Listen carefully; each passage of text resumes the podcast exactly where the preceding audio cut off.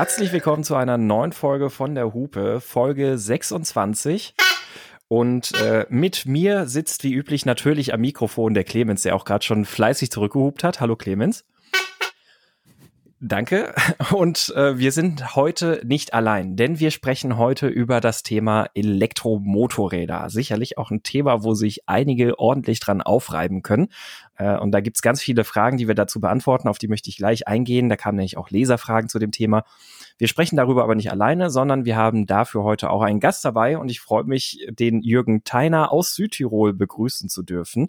Zero-Eigner seines Zeichens, also ist selber elektrisch unterwegs und äh, ist ansonsten auch bekannt unter dem Namen Motorprosa, auf, äh, unter dem er auch selbst bloggt und eben auch auf Twitter erreichbar ist etc. Und äh, mit dem möchten wir halt über diese ähm, dieses was ja so ein Stück weit ein Hassobjekt ist, das E-Motorrad, aber sicherlich auch was ganz Faszinierendes ist, äh, sprechen. Und deswegen, hallo Jürgen, herzlich willkommen. Hallo, grüße euch. Freue mich, dass ich dabei bin. Ja, sehr schön, dass es geklappt hat. Freut mich. Und äh, ja, wir haben ja auch schon, ich habe es gerade auch schon angerissen, ähm, wir haben ja in der letzten Folge schon aufgerufen, uns auch eure Fragen zu schicken zum Thema Elektromotorräder. Und äh, da ist insbesondere aus vom, vom Thomas ein bisschen was an Fragen zusammengekommen. Und äh, auf da, da sind einige Fragen dabei, die wir, die wir da sehr ähm, gut vor allem auch für diese Folge nutzen können. Und zwar äh, geht es so insgesamt halt eben um solche Fragen, so was, was ist denn eigentlich die Reichweite, die man üblicherweise so im normalen Strand Landstraßenverkehr erreichen kann mit so einem Motorrad. Wie sieht das insgesamt denn aus? Clemens hat ja auch schon mal über die Geräuschkulisse vom Getriebe und sowas be berichtet. Ähm, was, was ist mit Batterien? Wie lange halten die? Wie gut sind die tauschbar? Der Wertverlust? Ähm, und generell, wie ist auch so unser Stand zu Elektromotorrädern und was andere Hersteller denn auch gerade so machen, weil es ja auch durchaus welche gibt, die sich dagegen verwehren. Wollen wir gleich mit der Zero äh, SRF anfangen, weil dann kann die gleich der Jürgen beantworten, die Fragen. Du hast ja auch, Jürgen, die Fragen vom Thomas? Ja, die habe ich erhalten. Mhm. Und äh, das, das ist ja gleich eine interessante Frage. Also so schön wie du am Fuß des Stilfser Jochs hat's einfach nicht jeder, ich auch nicht. Äh, und da, ich da beneide dich ein bisschen. Da, da geht es darum, einfach, er, er fragt halt das Typische, dass du, dass du so, was weiß ich, 100 Kilometer Anreise hast und dann musst du mal gucken, wo du lädst und dann äh, irgendwie halt fahren. Und bei der Zero ist, ähm, ist es ja nochmal anders, weil die keine DC-Ladestecker hat und dafür für ein Motorrad eine hohe AC-Ladeleistung anbietet, also je nach äh, Konfiguration, in der man sie kauft. Beantworte du das dem doch mal. Ja, das Thema Reichweite ist natürlich ein häufig diskutiertes. Überall, wo ich stehen bleibe, kommt die Frage, wie weit kommst du damit? Und ich muss dann immer beantworten, das kommt drauf an. Weil ähm, es ist ein, ein irrer ja, Unterschied. Was ist schon? es ist ein irrer Unterschied, ob man damit fährt wie mit einem normalen Motorrad, also heftig beschleunigt, oder gleichmäßig rollt. So in den letzten 2000 Kilometern, die ich gefahren bin, habe ich halt die Erfahrung gemacht, dass ungefähr pro Kilometer verliere ich einen Prozent Akkuleistung. Die Rechnung ist dann ganz einfach. 100 Kilometer sind immer drinnen.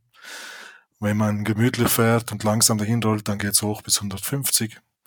Und wenn man es im Sportmodus mal richtig krachen lässt, dann sind auch mal nach 80 Kilometern ist es Zeit nachzuladen.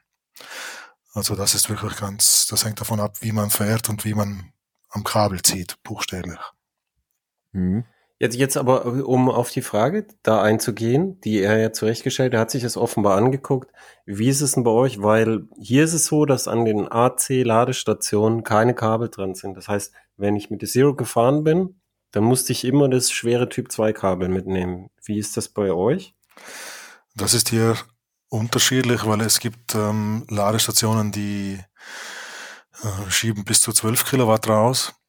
Dort hängt dann ein Kabel fix an der Ladesäule und die Ladesäulen, die langsamer sind, äh, da ist dann nur ein, ein Stecker. Und dafür musst du natürlich das Ladekabel dabei haben. Also ich habe immer eines mit dabei im, im Tankfach. Und ja, wenn an der Säule kein Kabel hängt, dann kommt das zum Einsatz. Das ist noch ein bisschen ein Manko, weil man nie weiß, welche Säule findet man und kann mhm. man dann dort überhaupt laden ohne Kabel. Aber wenn du sagst Tankfach, dann äh, da, also bei ich hatte die Ausstattung, wo die zusätzlichen Ladegeräte im Tankfach drin sind, damit ich mhm. eben die hohe AC-Ladeleistung und dann ist das Tankfach ja ungefähr so groß, dass du halt so ein Wurstbrot da reinpacken kannst. Also da passt kein Typ 2 Ladekabel rein. Mhm, das ist ähm, je nach Konfiguration der SRF die, die Standardvariante, die hat ja nur ein Ladegerät verbaut, die lädt dann mit drei Kilowatt die und braucht dann für eine volle Ladung fast vier Stunden. Dann gibt's die Premium-Ausführung, die hat zwei Ladegeräte eingebaut, wie zum Beispiel meine. Dort ist das Tankfach dann noch leer und relativ voluminös. Wenn dann jetzt aber noch zusätzlich der 6 Kilowatt Schnelllader dazukommt, dann ist das Tankfach be belegt. Und dann musst du das Ladekabel tatsächlich im Rucksack oder in der Hecktasche mitnehmen. Da ist aber ein. Gepäckträger hinten drauf bei der Zero, gell? Diese Alu, also bei der, bei der, bei der mit Verkleidung, bei der äh, SAS, mhm. da ist hinten so ein Alu-Gepäckträger drauf gewesen. Genau, die hat ein bisschen ein längeres Heck im Vergleich zur SRF und ist auch mh, hm, ausgelegt dafür, dass ein, ein Topcase oder eben eine Gepäckbrücke hinten montiert werden kann und dort ist, hast du dann auch Platz für das Ladekabel. Ja, weil so, so würde ich sagen. Also, weil es ist echt praktisch, wenn man mit, also bei uns ist so, je, praktisch jede Ladestation äh, liefert auch die 12 kW, die das Motorrad laden kann. Mhm. Und dann hast du den großen Vorteil, was du halt mit, äh, mit einem Gleichstrom-Motorrad nicht machen kannst, nämlich diese DC-Ladestationen sind da, wo die großen Autostrecken sind. Und da fährst du ja nicht mhm. typischerweise lang. Und mit, mit einer Zero, das ist, das haben die ganz schlau irgendwie gelöst, ist halt so, du kannst an den DC-Ladestationen richtig Leistung abrufen, wenn du dieses Ladepack dir holst. Und dann kannst du schön durchs Hinterland fahren. Und der Nachteil ist halt, wie gesagt, dass du dann halt ein Typ 2 Kabel irgendwie mitschleifen musst. Aber wie ist das denn bei der Zero insgesamt? Ähm, jetzt sind wir ja quasi schon direkt äh, äh auch, auch in die Ladetechnik eingestiegen. Ich würde jetzt gerade gerne die Leute auch nochmal ganz kurz abholen, so was denn eigentlich auch die, die ähm, technischen Daten an sich von dem, von dem äh, Motorrad angeht. Äh, ich habe gerade auch mal schnell nochmal auf der Zero-Website geschaut. Also äh, 190 Newtonmeter Drehmoment geben die dort an und ähm, die reine, ich weiß gar nicht, äh, KW-Leistung, ah genau, richtig, 110 PS ähm, auf ein Gewicht von 226 Kilo. Ähm, und wenn ich mir jetzt gerade vorstelle, dass du am Stilfser Joch wohnst, äh, stelle ich mir das schon ganz schön nach Gaudi, ehrlich gesagt, vor, so aus den, aus den ganzen Kehren raus. Ähm, und dann vor allem, das, das muss man ja echt sagen, ich bin jetzt tatsächlich noch nie mit dem Moped oben auf dem Stilfser Joch gewesen, aber auch alleine mit dem Auto, da oben raus irgendwie so auf die, die letzten, ähm, weiß ich nicht, letzten vier, 500 Höhenmeter merkt man ja schon ordentlich, gerade bei einem Saugmotor, ähm, was da an Sauerstoff in der Luft fehlt. Und das stelle ich mir einfach richtig fetzig vor, da oben mit dem Elektromotorrad, oder? Das ist in der Tat was ganz ähm, Besonderes, Spezielles. Und ja, ich würde fast sagen einzigartig. Ich bin ja das erste Mal mit einem Elektromotorrad mit einer Energica hochgefahren. Die hat laut, laut Werk noch ein bisschen mehr Drehmoment. Jetzt diese 200 Newtonmeter oder 190 ist natürlich ein unfassbar hoher Wert. Aber dafür muss das Ding ja auch, hat kein Getriebe, das muss ja mit einem Gang alles erledigen. Also das mhm. ist beim Fahren bei weitem nicht so dramatisch wie sich's beim Lesen anhört. Allerdings, ich habe ja von einer Super Duke auf die Zero gewechselt und im direkten Vergleich ist die Super Duke tatsächlich eine lahme Gurke. Und das ist schon eine Aussage. Ja, ich, ich möchte auch jedem, ich möchte auch jedem ans Herz legen, dieses Motorrad, wenn man verstehen will, dass, dass man liest es nicht aus den technischen Daten raus, sondern wenn man verstehen will, warum der Jürgen sich die gekauft hat und warum ich es auch geil fand oder warum sich manche äh, echt so, so überlegen nach einer Fahrt, oh, könnte das vielleicht in meinen Alltag passen, muss auf Sport stellen, dann ganz wichtig, muss vollgeladen sein und dann mal richtig den, den Gas dann aufreißen. Das ist echt auf dem Niveau von einem Superbike. Das kann man nicht aus den Daten rauslesen. Das ist echt krass. Und es ist auch nicht zu vergleichen mit, mit, mit anderen Sachen. Es ist wirklich auf Superbike-Niveau, die Beschleunigung. Das ist echt richtig, richtig geil. Und was dann noch dazu kommt, ist diese perfekte Dosierbarkeit. Vor allem jetzt hier auf den Bergstraßen. Du musst dich ja nicht drum kümmern, habe ich die richtige Gangstufe eingelegt, muss ich jetzt kuppeln, muss ich irgendwie, weiß der Geier. Du fährst einfach an die Kurve ran, bremst ein wenig, legst um und spannst den Hahn. Du musst dich um nichts kümmern und das schiebt sich mit derartiger Wucht aus den Kurven raus. Das ist unglaublich. Und ob du jetzt im Tal auf 500 Höhenmeter fährst oder auf dem Berg mit auf knapp 3000 Metern, spielt überhaupt keine Rolle. Mhm. Auf welcher Seite des Stilfserjoch wohnst du denn einmal, einmal kurz gefragt? Also auf der, auf der Nord- oder Südseite? Ah, jetzt müsste man sich in Geografie gut auskennen. Ah, jedenfalls auf der Seite mit den 48 Kehren. Oh, Südtiroler Seite. Okay, also, also, also auf nicht, nicht die Bormio-Seite, sondern dann eben die, die ganze Kehrenseite. Ganz genau. Mhm. Weil ich finde äh, auch, also klar, die Kehren sind natürlich auch immer ganz, ganz lustig, aber gerade auch die Seite Bormio hoch ist ja dann auch, ähm, da, da kann man ja schon auch ein bisschen bisschen flott fahren. Das, das ist eine sehr, sehr schöne Strecke. Also mhm. das, das stelle ich mir wirklich mit so einem, so einem Elektromoped, also wie du sagst, einfach dieses, diese feine Dosierbarkeit und dieses direkte Ansprechen, ähm, wo du dann nicht noch ein Getriebe irgendwie dann dazwischen rührend hast und dann auch noch die, ähm, so diesen Umstand, dass wir ja halt keinen Leistungsverlust da oben raus hast.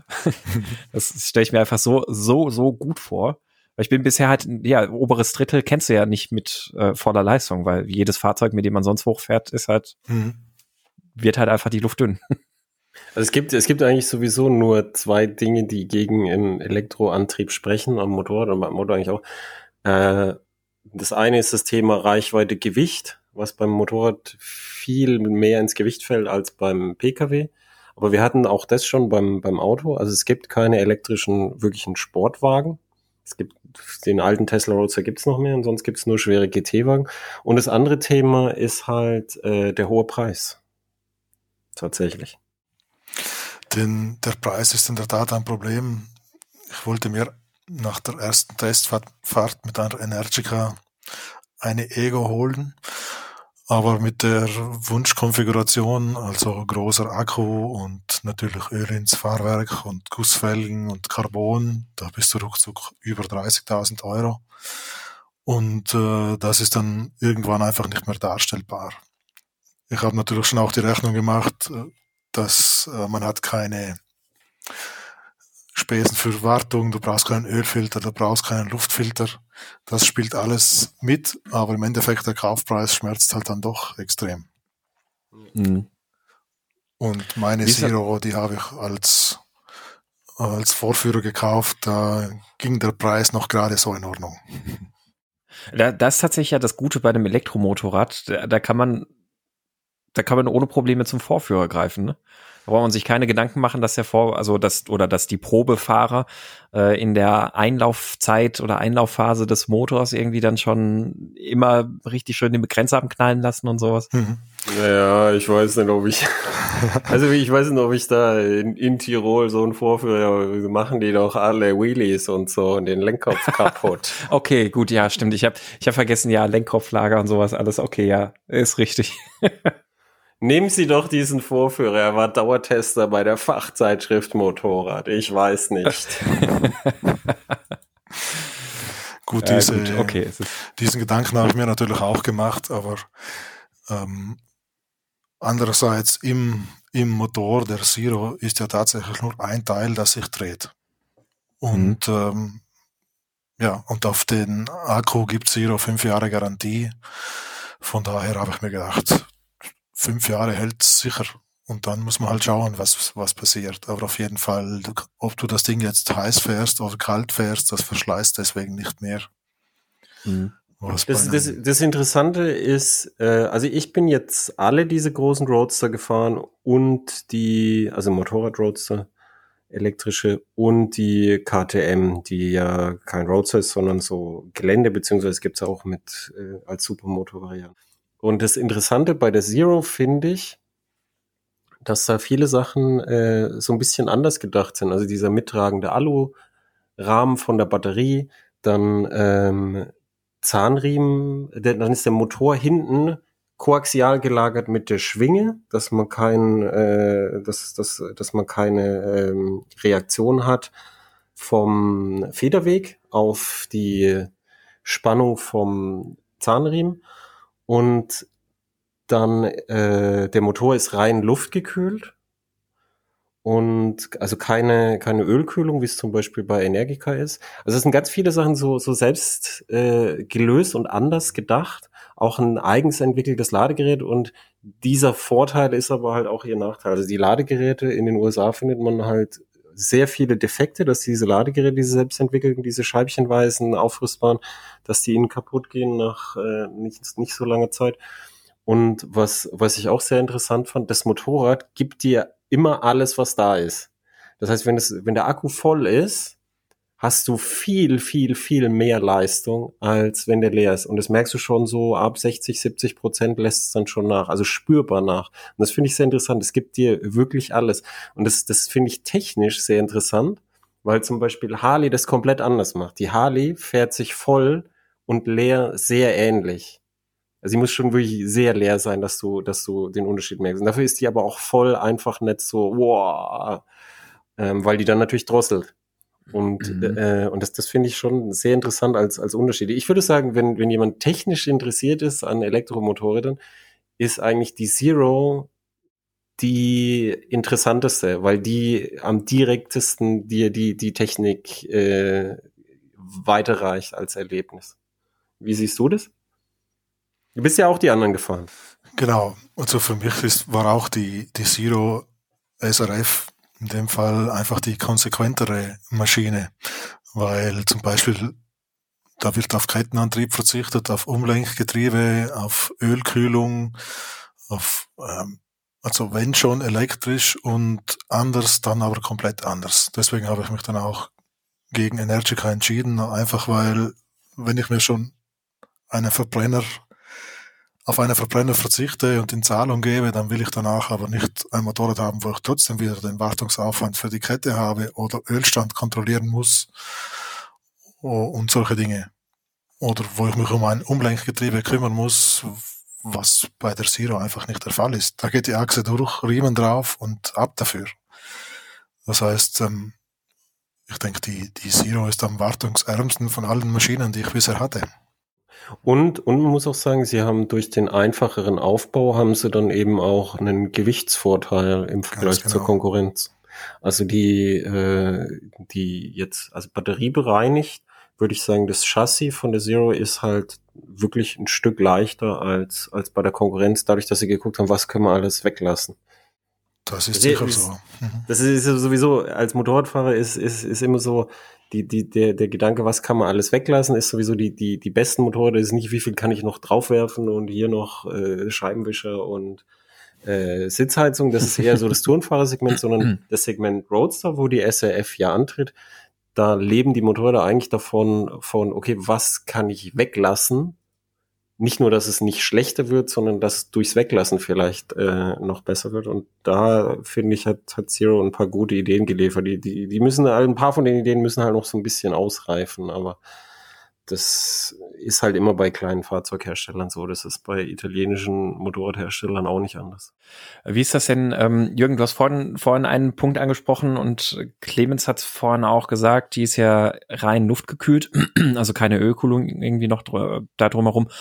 Und ähm, wenn ich mir jetzt vorstelle, ich kenne das vor allem aus dem Automobilbereich auch, wenn man da so ein äh, Tesla irgendwie das Tesla, äh, das, das ist Tesla-Joch, das Stilfser-Joch, ähm, das Tesla-Joch, das Tesla-Joch, das wurde umbenannt. Äh, genau, ähm, da hochfährt, ähm, dann hast du doch relativ schnell halt schon Leistungsverlust, einfach weil die, die Leistungselektronik und die Akkuzellen und alles dann super heiß werden.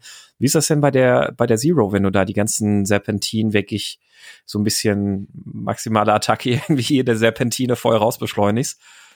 Das, äh, da ist mir in der Tat noch nichts Negatives aufgefallen. Es ist Krass. natürlich äh, schon so, ich, ich fahre die erst seit September und da sind die Temperaturen auf dem Stilfser Joch natürlich sehr, sehr gering, also maximal mhm. 10 Grad, also da wird nichts mehr heiß. Aber ich habe schon mal den Kontrollgriff gemacht auf den Motor und auch auf die Batterie nach einer Fahrt den Berg hoch und das ist ganz normal temperiert, also heiß wird da nichts. Mhm. Das merkst du erst auf der Autobahn. Also auf der Autobahn wird sie dann schon zu heiß. Mhm, aber da regelt sie dann auch die Leistung zurück, glaube. Genau, du, du hast dann, du hast dann die Boostleistung, du hast kurz Boostleistung, wo du halt auch ganz kurz mal über 200 fahren kannst und dann geht's halt zurück und dauerhaft fährt die so, so 160, 170 schafft sie dann dauerhaft. Ähm, und aber auch wenn du das machst, äh, äh habe hab ich, obwohl es nicht so äh, nicht so ist, die, die wird dann schon ziemlich heiß und man kriegt dann irgendwann auch eine Warnung. Aber das kommt auf die Umgebungstemperaturen. Also bei mir war es auch kühl und die, die Meldung ging dann auch schnell weg. Mhm. Mhm. Ähm, dann vielleicht noch, weil im, im Kontext Zero hatten wir da die Frage auch noch vom, vom Thomas. Äh, wir hatten jetzt gerade so ein bisschen gesprochen von wegen, ja, Kabeladapter, also nimmt man halt mit. Ähm, Jetzt gibt's ja unterschiedliche Varianten. Also einmal, Clemens, du hast ja die zusätzlichen Ladegeräte an Bord. Ähm, mhm. Und ähm, Jürgen, du hast gesagt, du hast die Konfiguration so nicht gewählt, hast dafür dann das größere Batterie oder beziehungsweise das größere Tankfach. Wie sind denn dann so die Ladezeiten üblicherweise? Also bei dir, Jürgen, wahrscheinlich lädst du dann überwiegend einfach zu Hause, schätze ich mal, ne? Bisher noch nicht, weil ich habe in der Garage keinen Strom. Aber die, ah. die Ladesäule bei mir steht 500 Meter von der Wohnung entfernt und die liefert drei Kilowatt, also relativ langsam, nur mhm. halb so schnell wie das Motorrad könnte. Und die steht dann dort schon mal bis zu drei Stunden. Aber ich mache das immer so, dass ich am Abend nach der Fahrt die Maschine dort abstelle, auflade und die hole ich halt dann später.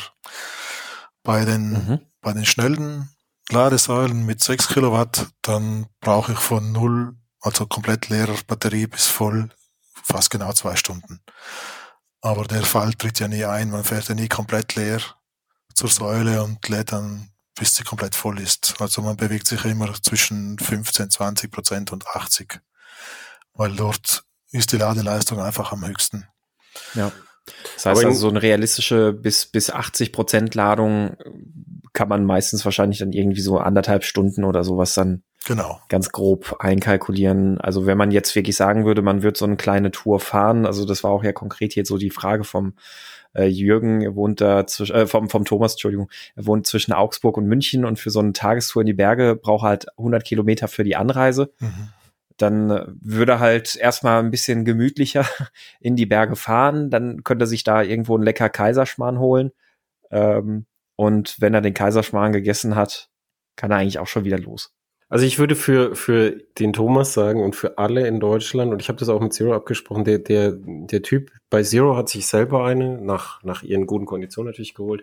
Ich würde in Deutschland immer dieses äh, Fach, das ist zwar ganz praktisch, aber ich würde es immer voll machen mit den zusätzlichen Ladegeräten, weil du in Deutschland ja an fast jeder Ladesäule dann mit 12 kW laden kannst, dieses Motorrad.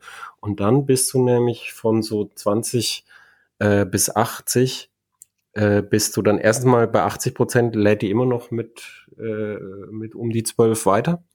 Und zweitens mal ist es, ähm, ist es auch so, dass du dann im Bereich so halbe Stunde bist.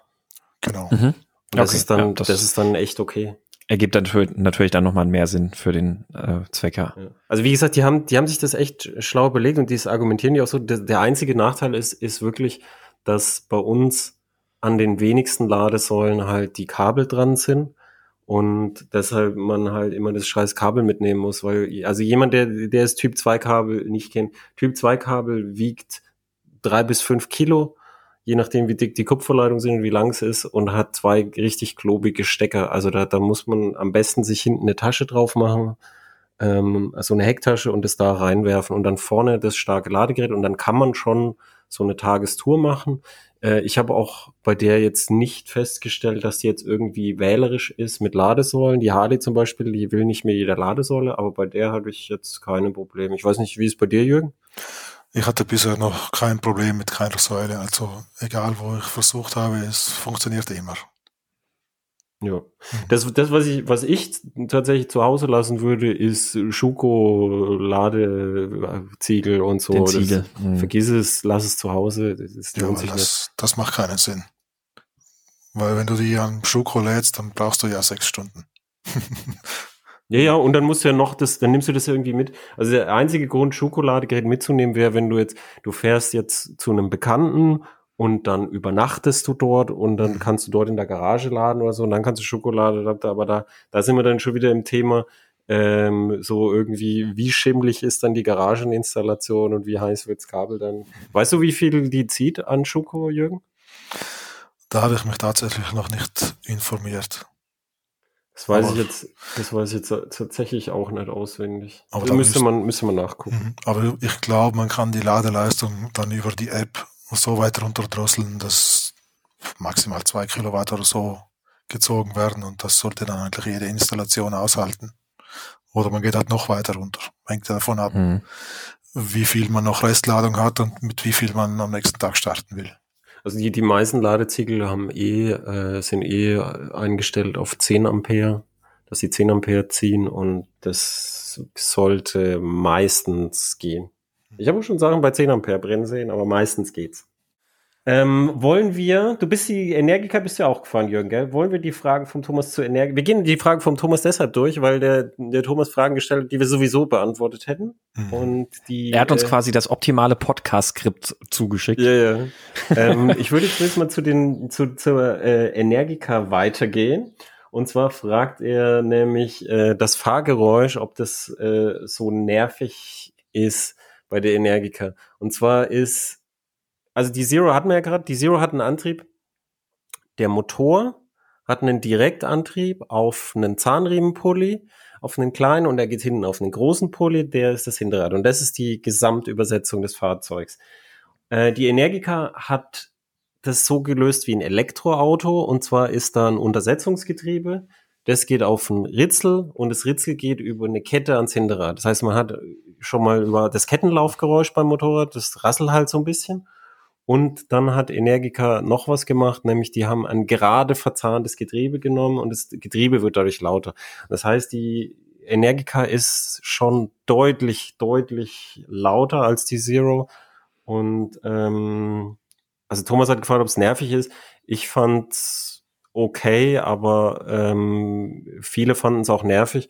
Und ehrlich gesagt, ich finde nicht, dass ein Motorrad jetzt lauter sein muss als die Zero. Die Zero macht ja auch Geräusche durch den Zahnriemen, die macht so wuh, wuh, und manchmal macht es auch wuh, wuh, wuh, wuh, wuh, so UFO-mäßig, wenn der, wenn der so schwingt, der Zahnriemen. So ähnlich wie auch der, der BMW C Evolution, der hatte ja auch einen, einen Zahnriemen in einem Kasten drin, wo, wo beim Verbrenner die Kette drin ist. Und ich, ich finde, die Zero ist völlig ausreichend vom Geräusch. Bei, also für die Autoleute, Elektromotorräder haben keine Vorgabe für dieses scheiß Langsamfahrgeräusch, das müssen die nicht. Ähm, und die, die, ich finde, die Energiker bräuchte nicht das gerade verzahnte Getriebe. Ich finde, das ist ein bisschen zu laut, aber das ist auch Geschmackssache. Das ist dann wahrscheinlich auch ein bisschen italienisches Spektakel, dass das gerade verzahnt sein muss und Lärm machen muss. Also die italienische Jugend, die baut ja die, die Vespas immer oder die werden dort massiv getunt mit großen Zylindern und dann kommt natürlich ein längeres Getriebe rein und das ist immer gerade verzahnt und die Wespen, die heulen dann genau gleich wie die Energica.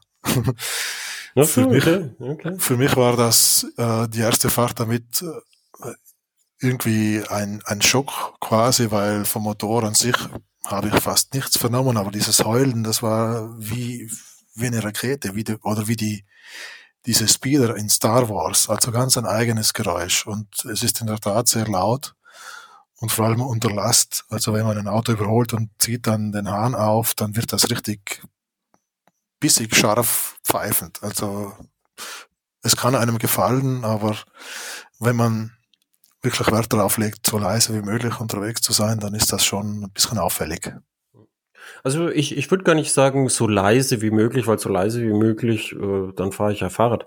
Mhm. Aber ähm, ich, ich finde, ich finde, die, die Zero, die hat ja auch ein Fahrgeräusch und die, das Fahrgeräusch bei der Zero ist eben das Natürliche vom Zahnriemen. Nicht mehr und nicht weniger. Und ein offener Zahnriemen macht halt ein Geräusch. Und das ist völlig okay. Auch, auch, kennst du das auch? Häufigste Frage bei mir war immer, ja, hören mich dann die Fußgänger, die sind in Gefahr, wenn ich keinen Auspuff habe. Ich habe noch nie irgendwie, äh, ich bin ja jetzt wirklich viele Elektrokilometer mit den drei verfügbaren Motoren gefahren. Ich habe mir ist nie begegnet, dass es irgendwie ein Problem war. Ich habe sogar extra mal beobachtet, wild. Also, weißt du, wenn auf dem, bei mir gibt es ganz viele Rehe, das ist schrecklich. Ja. Und ich habe echt geguckt, du kommst da mit der, mit der Zero an und dann, dann siehst du in fast einem Kilometer Entfernung, siehst du Rehe. Dann, dann, dann weißt du, dann, dann machst du das Gas auf und dann springt das weg. Ja, ja. Das ist wie auf der Duke genauso. Mhm. Das, das ist, es ist, ich habe noch nie irgendein Problem gehabt mit dem Teil, weder mit Tieren noch mit Menschen. Und dass, dass, dass das irgendwie ein Problem gewesen wäre, dass ich nicht gehört äh, worden bin. Das Einzige, wo ich es mal gemerkt habe, äh, dass, dass die Leute nicht hören, da bin ich im Schritttempo einen Weinberg hochgefahren, da waren Spaziergänger. Mhm. Und, äh, und da habe ich dann gemerkt, dass, dass dann wirklich die Spaziergänger mich dann erst gehört haben, als ich näher dran war. Aber die haben auch das Reifenabrollgeräusch dann gehört. Also ich musste nichts sagen oder ich musste oder gehupen, das wäre ja lauter, hätten sie sich erschrocken, sondern die haben auch das Reifenabrollgeräusch dann gehört und den Zahnriemen wahrscheinlich. Aber, aber, aber laut Pipe save lives. Ja, diese, diese These wurde noch nie belegt. Ja, ich, Ja, ich, ich finde das immer so komisch. Es ist, ähm, man findet auf YouTube immer ganz viele Videos von, also es ist gerade in den USA scheint das irgendwie so ein, so ein echtes Ding zu sein, dass du nie, niemals auf keinen Fall unter gar keinen vorstellbaren Umständen darfst du die Hupe an deinem Motorrad benutzen, sondern wenn irgendetwas ist, wenn auf der Autobahn bei 100 Meilen pro Stunde ein Auto vor dich zieht und dich schneidet, dann musst du immer unbedingt die Motorhupe benutzen und den Motor aufholen lassen. Ach so. Das, ja, das ist zum Glück in Europa ja anders. Und ich frage mich ehrlich map, gesagt, map, map, ich frage mich ehrlich gesagt, wie dumm die Leute sind. Entschuldigung, weil also man muss sich ja nur mal in die Situation versetzen, du sitzt in einem Auto. Welches Geräusch ist dann wohl bei eingeschalteter Musik in diesem gedämmten Innenraum besser zu hören? Das schrille Quietschen einer Hupe oder Yeah, that, that's why I do coal rolling. I want to be seen. Ja, es ist äh, ja schnell, aber das ja. Siehst du, und das, das geht nicht mehr mit so einer, mit so einer Zero. Da kannst du, da gibt's keine Motorhupe. Ja, aber du aber kannst ja so einen Coal Roller anbauen, wenn du unbedingt das brauchst. Oder du kannst ans Starkstromsystem eine LKW-Hupe vielleicht mal anschließen und, und mal gucken, ob es ja dann laut genug ist. Dann hätt, da hättest du wirklich, also da hättest du, wärst du ganz weit vorne. Bist auch lauter als eine Harley. Ja, das stimmt, ja. Ihr werdet lachen, ich habe mir tatsächlich eine Fahrradklingel an den Lenker gebaut, so eine ganz kompakte. Weil genau das habe ich gerade auch überlegt, als der mhm. Clemens das mit dem Weinberg er erzählt hat. Ja, ich wollte auch bei den Fußgängern dann schon sagen, darf ich mal, darf ich mal? Und äh, aber dann haben sie schon das Reifen Aber ich habe mir auch ge gedacht, so, weißt du, was was nicht so laut ist wie die Hubel, so habe ich mir auch gedacht, vielleicht für, so, so, so für, für den Langsamfahrbereich, halt so. ne? Mhm. Genau. Habe ich mir auch gedacht. Und das ist halt so ein bisschen höflich und das kennen die Leute vom Fahrrad und da erschreckt sich auch keinen. Weißt du, wenn, wenn es so gefährlich wäre mit, mit oh, leise, dann dürfte ja niemand Fahrrad fahren. Und Ganz seit, genau. seit, seit hunderten von Jahren fahren die Leute Fahrrad und oh Wunder, es haben alle überlebt. Ja, also die meisten, okay. Da ist bestimmt auch jemand gestorben 1912. Aber ich habe einfach so den, den Eindruck bei diesen ganzen Argumenten gegen oder kritische Argumente gegenüber Elektromobilität, das sind einfach irgendjemand hat sich die mal aus den, was soll ich sagen, zusammengesponnen und das ist leise, also gefährlich. Oh, und das kommt tatsächlich immer. Jeder, der, mit dem du ins Gespräch kommst, fragt dich, ja, aber ist das nicht gefährlich? Die Leute hören dich nicht. Oh, und ich verstehe das eben auch nie. Es ist, ist im Pkw-Bereich ist sogar so. Mhm. Ja. Entschuldigung, ich habe, ich habe, äh, ich habe äh, dich unterbrochen, weil du bei mir still Wort. warst. Sprich nur. Ähm, ich, ich hatte gerade eine Aussage, aber das tut mir leid. Ähm, ich wollte sagen, du hast jetzt bei den Pkw ja so, du musst Geräusche machen, mhm. Vorgabe, also den Geräuscherzeuger. Und da bist, bist du jetzt tatsächlich in der Situation, dass ein gut gedämmtes Auto, und das, das fängt schon bei Kompaktklasse aufwärts an, mit Verbrennermotor ist in Schrittgeschwindigkeit leiser als ein Elektroauto, weil das Elektroauto eine Vorgabe von Mindestgeräusch hat. Das ist total absurd. Und Daimler hat es jetzt so gemacht beim Bus, beim, beim EQV das Geräusch, der Geräuschgenerator macht das Geräusch, was die Reifen auch machen. Und zwar habe ich da mit ihnen gesprochen, da, äh, ist es überhaupt da? Das nimmt man gar nicht gesondert wahr. Sie gesagt, ja, sie haben es extra so gemacht, dass es sich anhört wie das Abrollgeräusch, damit es nämlich die Leute nicht nervt, dieses Gebimmel immer. Und ich sage, so würde ich es auch machen. Mhm. Ähm, die, die, die zweite Frage vom, zur Energica war, ist das Bike so schwerfällig? Also er, er freut sich über die Verarbeitung, die fand ich auch gut. Ist das Bike so schwerfällig? Und ich finde schon, ja. Vor allem die Eco mit den Stummellenkern und der Akku steht sehr weit nach oben und ich finde schon, dass die sehr schwerfällig ist. Fährt wie eine Fireblade mit Beifahrer. Das war in der Tat auch ein, ein ganz eindrückliches Erlebnis. Die erste Fahrt mit der Energica in die erste Kehre. Also ohne Kupplung, ohne Schalten, einfach umlegen und das Ding wiegt ja, glaube ich, 280 Kilo. Zumindest, ja, 290 sogar. Mhm. Uh, okay. Also die Version, die ich damals hatte. Und dann natürlich kopflastig, Stummel, äh, breiter Tank. Uh, also alles ganz komisch. Aber das hat sich nach drei Kehren hat sich das Gefühl sofort gelegt. Einfach weil die Dosierbarkeit so erstklassig ist von diesen Elektromotoren. Das heißt, ähm, du fährst ja nicht um die Quere und hast einen falschen Gang und du wirkst das Ding ab, sondern mit einem kleinen Dreh am Gasgriff hast du sofort wieder Zug auf der Kette und kommst gar nicht in die Verlegenheit, irgendwie Angst wegen Kopflastigkeit und so zu bekommen. Nee, es geht gar nicht um Angst, aber weißt du, Zero und Harley ähm, haben das halt, finde ich, deutlich besser gelöst. Das auf, auf jeden Fall, klar die, die Ego ist einfach ein, ein Racer für Könner, würde ich mal sagen, weil damit musst du schon wirklich können. Zumindest hier in den, auf den engen Queren und Bergstraßen. Oder würde man wahrscheinlich auch eher. Da, da vielleicht bei, bei Probefahrt, bei Probefahrt würde ich, würde ich fast Leuten nahelegen, die, die EVA zu fahren. Das, das ist dasselbe Motorrad, nur mit Lenkstange weil man dann das, das, das schwere, hochbauende Gewicht vom Akku dann halt über den bisschen breiteren äh, Lenker hebeln kann. Und ich stelle mir vor, dass es für viele dann, dann einfacher zu fahren ist. Weil am Stummellenker, wenn du schnell umlegen willst, bist du wirklich in einem Bereich, wo du, wo du, wo du eigentlich schon gleichzeitig drücken, innen, Kurven innen und außen ziehen musst, dass es sich schön schnell umlegen lässt, mhm. finde ich. Und bei der Eva mit dem breiteren Lenker ist es, glaube ich, äh, für zur Umgewöhnung auf so ein recht kopflastiges Motorrad ist wahrscheinlich ein bisschen einfacher, dann, dann bei der Probefahrt zu fahren. Wobei auch ich habe ich hab mich dann auch dran gewöhnt an die Eco, wobei ich fand es bis zum Ende auch nicht besonders gut. Ich bin leider ja alles davon noch nicht gefahren. Ähm, ich dachte gerade so, naja, gut, so im Vergleich jetzt zum Beispiel so eine, so eine RT wiegt ja auch irgendwie 300 Kilo fast. Ähm, die bin ich ja vor zwei Jahren mal gefahren. Äh, und die fuhr sich ja erstaunlich wendig und agil, aber wie du gerade, Jürgen, ja auch gesagt hast, so die, äh, die, die Ergonomie und dann der Stummellenker und sehr vorderradorientiert und sowas alles, dann, ja, dann ist relativ klar, dass das irgendwie dann nicht so richtig, sich, ja, sich, sich erstmal einfach schwerfällig anfällt, anfühlt. Ich kam aber dann eigentlich doch relativ schnell damit gut zurecht. Einfach weil mein, mein zweites Motorrad eine Ducati 748 ist und das ist ja auch nicht unbedingt die handlichste Maschine auf dem Planeten. Nein, aber die, die, ist, die ist aber viel, viel, viel, viel, viel leichter. Ja, gut, das ist schon ein Unterschied zu, zu den 280 Kilo, aber zumindest die Stummel sind tief und eng zusammen und man liegt ja auch drauf, wie, wie bei den Liegestützen. Das, das ging dann schon, aber wie gesagt, die Energica Eva oder die SAS sind in der Tat einfacher zu fahren, würde ich mal sagen. Wobei mein italienisches Herz würde natürlich trotzdem die Ego kaufen.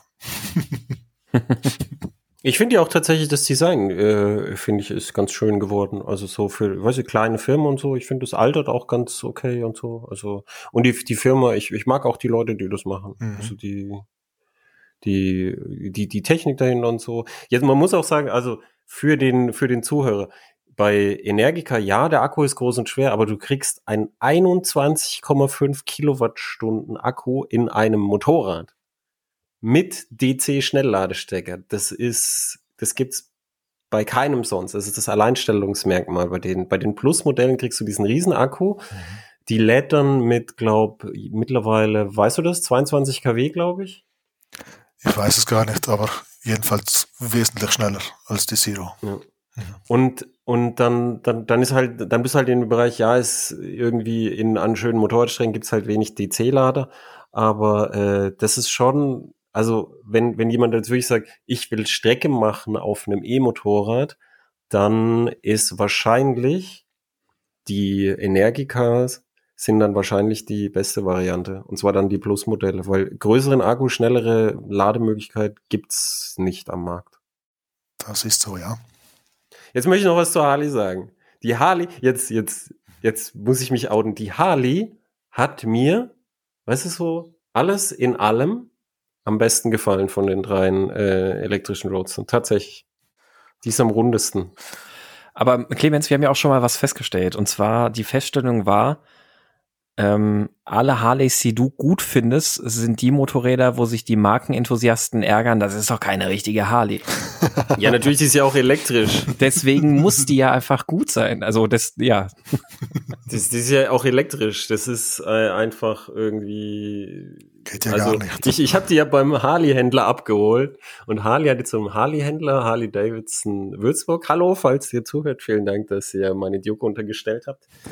Ähm, und da habe ich die abgeholt und da, das ist halt ein Harley-Händler und da kommen halt Leute und ja, wie, wie ist es denn so?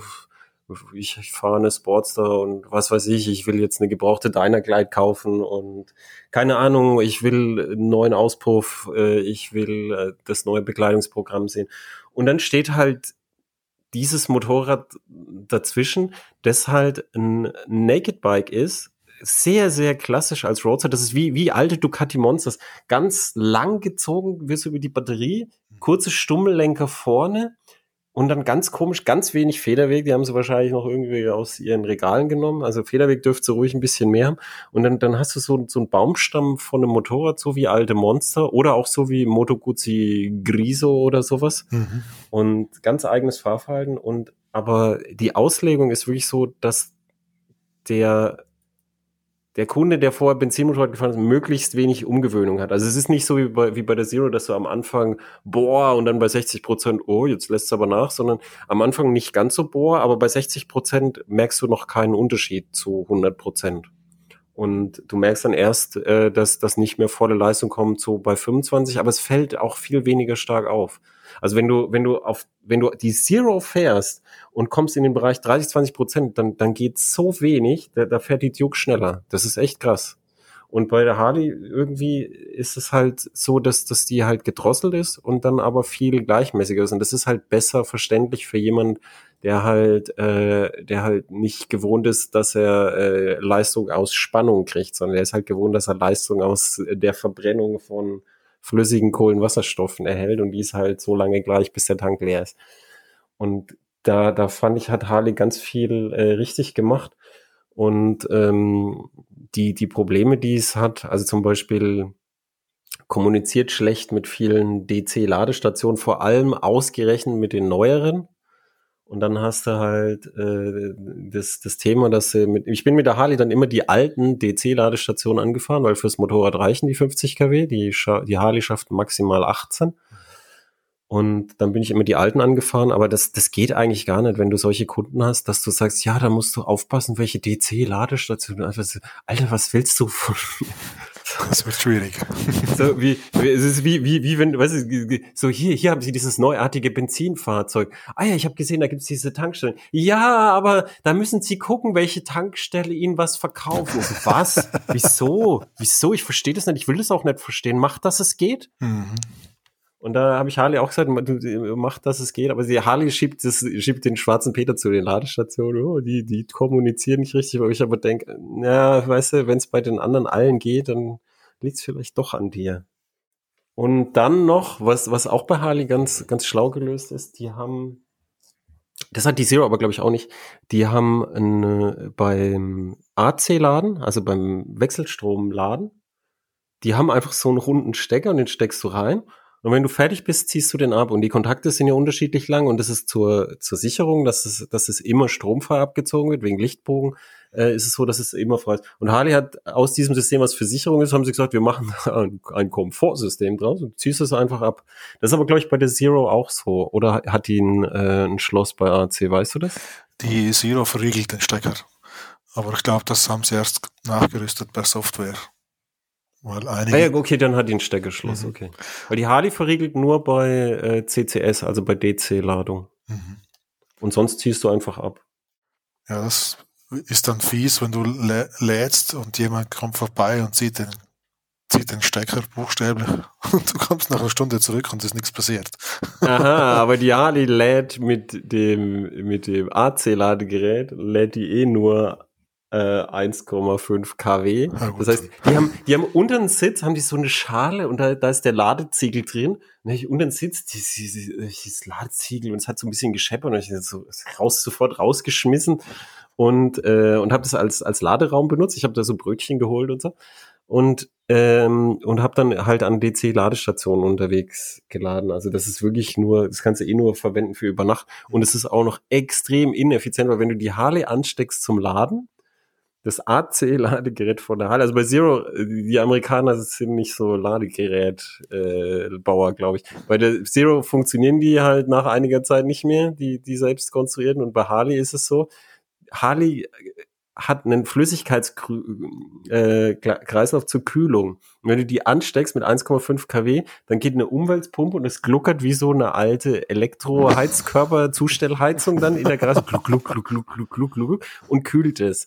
Aber diese Umweltpumpe, wenn du nur 1,5 kW hast, zieht halt richtig relevant Strom. Das mhm. heißt, die Ladeverluste, die du an die Umweltpumpe und, äh, und so verlierst, sind dann schon ganz schön groß. Das ist, äh, das ist zwar sehr sicher, also da kann dir nichts passieren, auch da brennt dir auch nicht deine Garage ab, aber AC-Laden ist es nur für über Nacht interessant bei der Harley.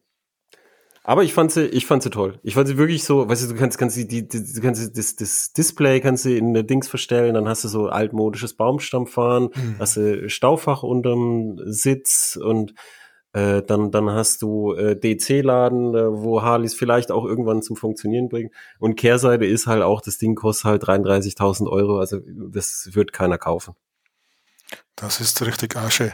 Aber auch so von der Verarbeitung her ist die erste Klasse. Ich bin sie nur ganz kurz gefahren, aber da war wirklich jede Schraube und äh, jedes Teil, was da verbaut war, richtig schön gemacht. Also mir hat die auch sehr gut gefallen. Auch die Sitzposition, wie du sagst. So, das Liegen auf dem Baumstamm und fährt sich richtig gut. Also, da ist die, die, die Harley fand ich. Wir müssen, wir müssen äh, mal, bevor wir zu den restlichen Fragen vom Thomas kommen, müssen wir, müssen wir zwei Sachen, weil das sich Leute, glaube ich, beschäftigt. Ich hatte es nämlich heute wieder mit jemandem. Erstens Ökologie von Elektromotorrädern. Bei Autos gibt's halt die Lebenszeitberechnung von Autos. Das gibt's bei Motorrädern meines Wissens halt noch nicht, weil die Hersteller die Daten nicht rausgeben. Aber du hast halt bei Motorrädern nicht so viel Leistung, bis das ein wirtschaftlicher Totalverlust ist, weil es gestürzt ist oder weil sonst was kaputt ist. Du hast nicht, du hast geringere Fahrleistungen als beim Auto. Und da ist die Frage, ob sich ein Elektromotorrad überhaupt jemals lohnt. Dann hast du geringere Jahresfahrleistung. Das heißt, wenn es sich lohnt, dann erst nach vielen Jahren, typischerweise. Mhm.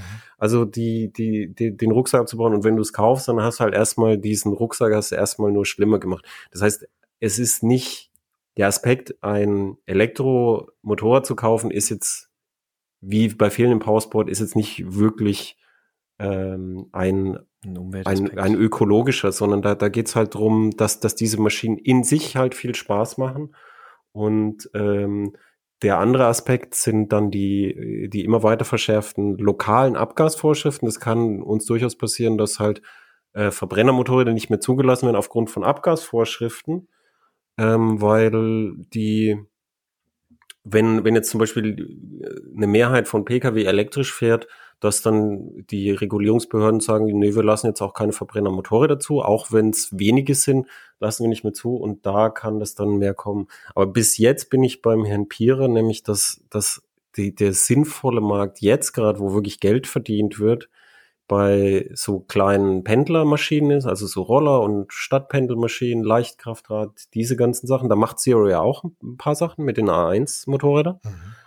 Und dann eben bei Trial-Motorräder elektrisch ist voll geil. Alle Kinder-Trial-Motorräder mittlerweile sind also praktisch alles sind, sind elektrisch, weil es viel einfacher zu fahren ist. Dann sowas wie die KTM Freeride, dass du so, so, so ein Trial-lastiges Enduro-Motorrad für, für bei dir ums Haus, um die Hügel fahren hast, diese Sachen. Und bei den großen Motorrädern muss man einfach auch sagen, das ist auch für die Hersteller kein Geschäft. Die machen alle Verlust. Und das, äh, das, das ist halt dann, dann auch so, ein so ein bisschen die Frage, wann ein Kollege von mir, der, der, der war bei Greenpeace und äh, hat deshalb irgendwie einen entsprechenden Dachschaden. Der fragt bei jeder neuen Motorradvorstellung, ja, wann macht ihr all, endlich ein Elektromotor und alles nur elektrisch? Und die Hersteller sagen immer dasselbe, ja, vielleicht, wenn es sich lohnt. Ähm, das ist halt, bis jetzt lohnt sich es einfach nicht und das, wir, wir müssen da abwarten, was der Gesetzgeber ähm, halt sagt. Also bis jetzt kann man halt nur sagen, das, das, es geht nicht darum, da ökologisch zu sein, sondern es geht darum, dass die, diese Dinge machen wirklich Spaß und Freude. Du müssen nur in deinen Alltag halt passen, so wie es beim Jürgen ist, dass du einen Alltag hast, wo es dir Spaß macht und nicht, wo es dir Schmerzen bereitet. Also ich glaube auch, also der ökologische Aspekt, der ist halt, ähm, aber ich, sind wir in einem ähnlichen Bereich wie, wir haben ja auch schon mal drüber gesprochen, so dass das, was an, an äh, Motorrädern, an CO2 in, in die Atmosphäre geblasen wird, ist halt doch relativ überschaubar, genauso wie, weiß ich nicht, die äh, was weiß ich, die 3000 Ferrari, die in Deutschland unterwegs sind, die ähm, bringen nicht die, die Eisbären am, am Nordpol um. Ähm, aber das, das, das Entscheidende, was, wo glaube ich auch wirklich nochmal ein echter Vorteil ist bei Elektromotorrädern, ist ja auch wirklich die Geräuschkulisse. Und da haben wir ja gerade eine riesen ähm, um das Thema Motorräder, Motorradlärm, ähm, Verbrennungslärm oder Lärm von Verbrennungsmotoren und sowas alles. Und ähm, ich merke das ja auch hier in der Eifel, wie da die Stimmung so zum Teil so ein bisschen auch am, am Kippen ist, je nachdem, in welcher, welcher Ecke du halt hier bist. Und äh, da bist du halt mit dem Elektromotorrad erstens mal fein raus und auf der anderen Seite, was du auch gerade ansprichst, diese Freeride, äh, die, die KTM, äh, äh, ehrlich gesagt, ich hätte liebend gern so ein Ding. Also, weil, wenn dann knallst du hier halt auch schön durch die Wälder, selbstverständlich ich, ich, will mir, ich will nicht, auch eine kaufen. nicht verboten. ähm, aber ja, auch, auch da ist es dann wieder so, die Leute sind halt gleich dann auch wieder viel toleranter, wenn du halt keinen Lärm machst, ne? Dann ja, wir, wir waren in Zaalbach Hinterklemm auf der Präsentation von der zweiten Variante von der Freeride E und dann haben die das abgesprochen und dann durften wir die Mountainbike Trials fahren ah, ja. mit dem Ding und zwar da, wo die halt Downhill runterfahren, sind wir hochgefahren und die Downhill-Strecke, weißt du, wo dann so die Sprünge und die, die, die Anlegerkurven und so sind, die, die, die durften wir dann mit, äh, mit den Maschinen da runterfahren, weil die wiegen ja nur 100 Kilo. Und das, das war halt geil. Und da, da du triffst halt dann Mountainbiker und die, die sagen, oh, ist ja cool und so. Und was kostet das? Ja, ist schon teuer, 11.000 so. Dann hebt das sein Fahrrad mit zwei Fingern hoch. Ja, das hat auch 9.000 Ach so, na dann. Das ist, ist eine ein bisschen andere Welt. Also da, da gibt's gibt's auch ganz viel, ähm, ganz viel so, so Randbereiche, wo man wo ich mehr Hoffnung hatte, dass da was passiert. Also ein Kollege von mir, der Ulf, der hatte zum Beispiel so Ideen, dass man geführte äh, Enduro-Wandertouren mit Freeride E in diesen Naturschutzgebieten äh, halt macht, wo, wo man halt eben die Mountainbiker-Infrastruktur nutzt und so. Und das, da hat es leider nicht die erhoffte Nachfrage gegeben, ähm, um, um die Kosten halt zu tragen. Da habe ich mir tatsächlich etwas mehr davon versprochen, aber äh, vielleicht war es auch zu früh. Es kann durchaus ja noch sein, dass Ulfs Idee äh, da noch ähm, nochmal irgendwie Traktion findet. Ja. Also ich finde das total super. Also ich bin, ähm, muss man auch dazu sagen, ich bin ja auch nicht ähm, nostalgisch vorbelastet irgendwie in irgendeiner Form. Ne? Also ich habe jetzt nicht, weiß ich nicht, dass ich jetzt seit, seit 30 Jahren Motocross fahre und mir denke, nein, da, da drunter muss es irgendwie schön scheppern, am besten halt auch mit dem, nicht mit dem Viertakter, sondern am besten natürlich mit dem Zweitakter oder irgendwas. Ähm, aber es ist, ist halt, wie, so in das Motorradthema bin ich ja jetzt auch erst seit ein paar Jahren sehr neutral dann irgendwie rein und das ist also ganz ehrlich, also ich hätte, ich hätte liebend gern, also total gerne hätte ich so eine, so eine Freeride, um dann hier so in der Eifel da so ein bisschen, bisschen mal sich da durchzubewegen und ähm, du hast halt trotzdem einen Motor, der, der dir halt ähm, ausreichend Möglichkeit gibt, dir halt auch weh zu tun. Also von daher passt. Wo ist das Problem, ne? Hast du, hast du das vor, oder was? Nein. ich, also ich, ich brauche ein Mindestmaß von Schmerz in meinem genau. Leben. Genau. Ich will schon so stark in die Mauer oder in den Baum fahren können. Das erinnert Sonst mich an, ich, nicht. ich, ich lasse es anonym, ein, ein, ein, äh, ein Motorradhersteller mit ganz viel Nagel im Kopf, da waren sie alle auf der Rennstrecke, dann, dann gerade Fuß verheilt, äh, dann übertreibt das, legt sich ins Kiesel, bricht sich den Fuß wieder neu und sagt am Ende, oh, aber ich habe das jetzt einfach gebraucht. ja, keine weiteren Fragen. So kann's Ja, gehen. ne? Ähm, der, der Thomas fragt noch, kann die Batterie ersetzt werden bei der Zero Energica wie bei der KTM? Nein, und bei der Harley auch nicht. Die sind fest verbaut, wie bei vielen äh, Elektroautos auch.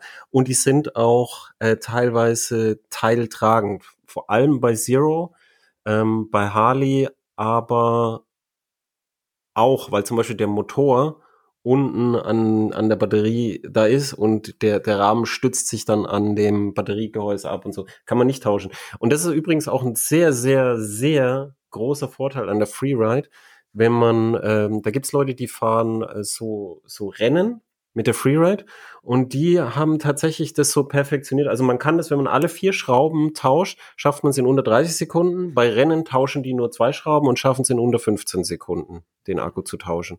Also macht den Sitz hoch, dann macht er wut, wut, raus, rein, wut, wut, Sitz runter, weiter. Das, das geht echt richtig zackig. Und das ist äh, tatsächlich ein Alleinstellungsmerkmal äh, bei dieser KTM. Und das haben sie deshalb gemacht, wenn du richtig angast, also wenn du gut fahren kannst, dann, dann schaffst du äh, häufig nur unter 20 Minuten zu fahren mit dem. Und dann kannst du in die Box kommen, 30 Sekunden, dirt, dirt, deine frische Batterie und dann wieder raus. Und in den 20 Minuten kannst du die andere Batterie wieder laden. Und dann, dann kannst du deinen üblichen Fahrtag meistens mit zwei Batterien handeln. Und wenn du wirklich so, so, so auf, auf Meisterschaftsniveau fährst und trainieren willst, dann wirst du dir vielleicht einen dritten Akku holen, dass du den ganzen Tag lückenlos trainieren kannst. Also ich meine, da muss man halt sagen, also das, das geht halt bei der KTM, weil der Akku ja doch verhältnismäßig klein ist. Ich weiß jetzt gerade nicht, wie, wie viel Kilowattstunden er hat, aber er ist ja doch, 2,6. ja, äh, also nicht, nicht so sehr groß. Und die ähm, Zero im Vergleich hat ja über 10, meine ich, ne? Ja, knapp Ja. angegeben 14. So Also werden- 12. Mhm, 12 werden es sein. Genau, Ja, Ja, ja okay. 14, 14,4 brutto und 12,6 netto. Ja. ja. Na, da ist die, die Freerider natürlich schon nochmal ein anderer ähm, Anwendungsfall. Ja, aber das Schöne ist halt tatsächlich auch da. Also ich, ich, ich wollte letztes Jahr unbedingt eine Geschichte machen und zwar hatte ich einen ähm, Mitsubishi Outlander Plug-in Hybrid und der hat nämlich auch dieses, äh, wie, wie nennen sie es, ähm, bidirektionale Laden. Also der hat eine äh, 230 Volt Steckdose an Bord und äh, dann kannst du damit andere Dinge aus diesem, weiß ich nicht, 20 oder 15 oder irgendwas Kilowattstunden Akku laden. Und da habe ich gedacht, das wäre doch total geil. Äh, man besorgt sich so eine KTM, schmeißt da dann noch, ähm, packt die irgendwie auf den Hänger und dann fährst du mit dem Outlander irgendwo in die Berge, knallst mit der KTM rum und stöpselst sie dann ans Auto wieder an und lässt sie dann über Nacht vom Auto laden, vom Akku.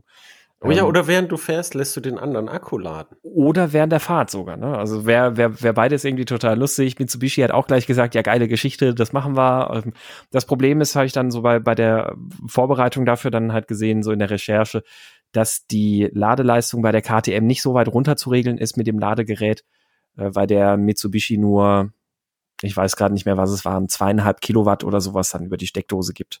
Ja, aber der Hyundai Ioniq kann das und dann, dann, dann gräbst du deine Idee nochmal aus, dann machen wir das. Dann brauchen wir da nur eine Anhängerkupplung an dem. Aber gibt's, glaube ich. Ioniq hat, Müssen wir mal gucken, ich, mit aber- Anhängerkupplung. Aber das sollten wir, sollten wir auf jeden Fall machen. Also einfach, weil ich die, die Idee schön fand. auf jeden Fall. Die haben ja diese das Werbung. Elektromotorrad mit dem Elektroauto laden. Wie, Ja, ja, wie cool ja. ist das denn? Ne? Ja, ich finde es auch gut. Ich würde noch gern, ich würde noch gern ansprechen, weil es äh, letztens durch die Nachrichten ging und zwar Honda, Yamaha, KTM und Piaggio haben sich zusammengetan, um ein Batterietauschsystem zusammen zu standardisieren als Industriestandard.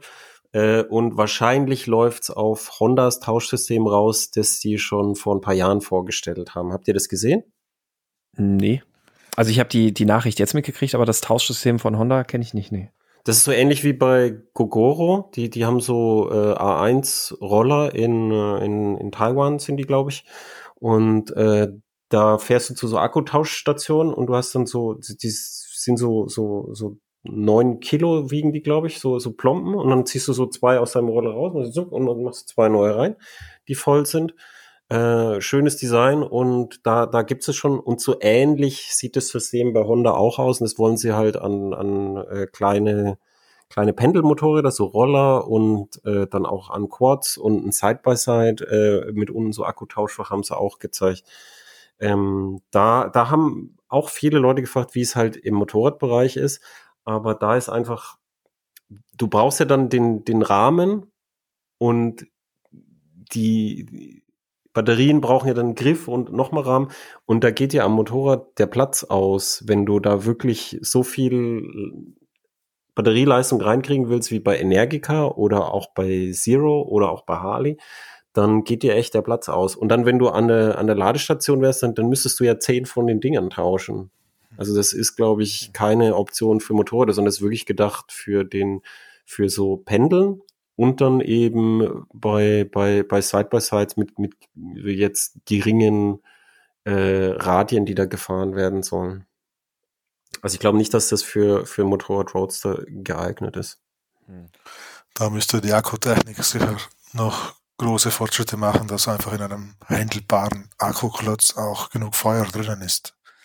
Ja, aber wenn du, wenn du die, wenn die Akkutechnik Fortschritte macht, könntest du ja dann das noch viel besser machen, dass du jetzt äh, die Zero wiegt wie viel? 220 Kilo? Mhm. 230? So um den Dreh, ja. Also wenn du jetzt, wenn du dir jetzt vorstellst, die Zero hätte 20 Kilowattstunden, dann würdest du die Akkutechnik doch investieren, dass du, also bei, bei 220 Kilo, 20 Kilowattstunden, da würdest du ja Fortschritte in der Akkutechnik halt reinsetzen, dass du dann DC-Schnellladung über 20 Kilowattstunden netto und dann ein kompaktes Akkupaket, das nicht zu schwört. Weil wenn du dann mit Tauschen anfängst, dann hättest du ja 20 von den Dingen, die du tauschen. Und wo willst du die beim Motorrad hinstecken? Ja. Also das, das, das ist, glaube ich, äh, das, das ist, das, das bringt's, glaube ich, nicht die Tauschsysteme. Da, ähm, bei der, wie, wie du richtig gesagt hast, Sebastian, bei der KTM ist es halt so, dass die äh, nicht so viel Batteriekapazität halt hat. Ja. Weil einfach ja auch vom, vom Anwendungsfall passt das ja dafür, ne? Also. Ja, nee, einfach weil, weil die, die ist, die ist einfach halt, äh, die hat halt 100 Kilo ungefähr oder 110, 107, glaube ich. Ähm, das, in dem Bereich, wo die antritt, darf ein Motorrad halt nicht mehr wiegen. Mhm. Und da ist es, ist es dann eben auch so, der, damals als entwickelt haben, hat der, der Entwickler gesagt, ja, und dann ist der Chef gekommen und hat gesagt, also das darf nicht mehr wiegen als die andere und das muss genauso schnell fahren und genauso lang und dann müsst ihr zwei aussuchen. Drei. Also es ist wie, wie, wie, äh, pick, pick any two out of three. Mhm. Aber ja, ich glaube auch, also wenn, wenn die äh, Akkutechnik halt entsprechende Fortschritte macht, dann ähm, wird sich das Thema mit dem, mit dem Tauschsystem, Schnelltauschsystem auch ohnehin ein Stück weit ja dann äh, von selbst erledigen, weil wenn wir diese Fortschritte haben, haben wir im besten Fall 200, 300 Kilometer Reichweite mit dem Motorrad. Und ähm, dann kannst du ja schon ganz vernünftig damit dich bewegen. Ja, oder stell dir vor, so Lithium-Eisenphosphat gibt's ja auch in, in manchen Autos. Die kann man äh, sehr schnell laden. Das heißt, wenn man dann 21 Kilowattstunden und jetzt, jetzt nur mal ins Blaue gesprochen, 40 kW Ladeleistung. Dann bist du halt bei so, so, so 10 bis 80 Prozent, bist du so im Bereich, ah ja, schön 15 Minuten Päuschen.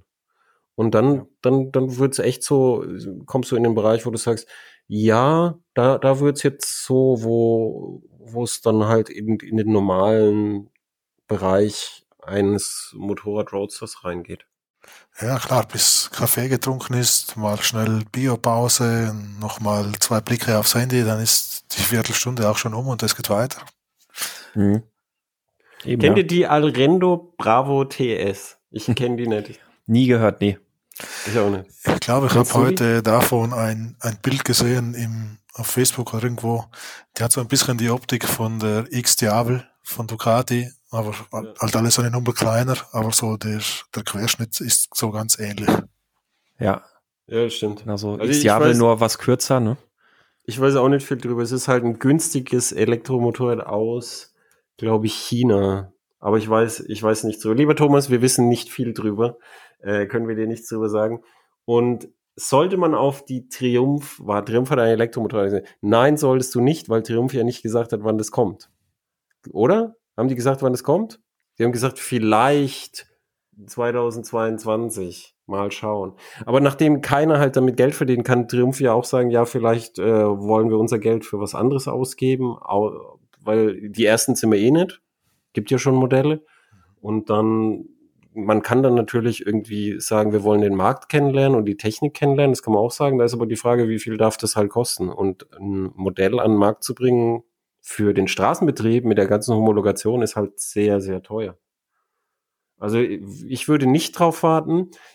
Ähm, Im Gegenteil würde ich ganz in Ruhe abwarten und irgendwas anderes gucken, was dir in deinem Leben Freude macht. So, es kann ja sein, dass es so ist. Es ist sinnlos wahrscheinlich für dich mit 100 Kilometer Anfahrt einen Elektromotor zu kaufen, aber vielleicht ist es sinnvoll, so wie der Sebastian und ich, auf so eine Freeride E zu geiern die ähm, hatte er sogar schon, ne? Die, die hatte er sogar schon ach, für. Stimmt, stimmt, der äh, hat schon eine. Vergiss es, du hast die Idee schon selber gehabt. Okay. du hast schon alles richtig gemacht, Thomas. Ja, ja, du hast schon alles richtig gemacht, siehst du. Wir können dir nicht äh, keine weitere Beratung anbieten, wir alles richtig gemacht, weiter so.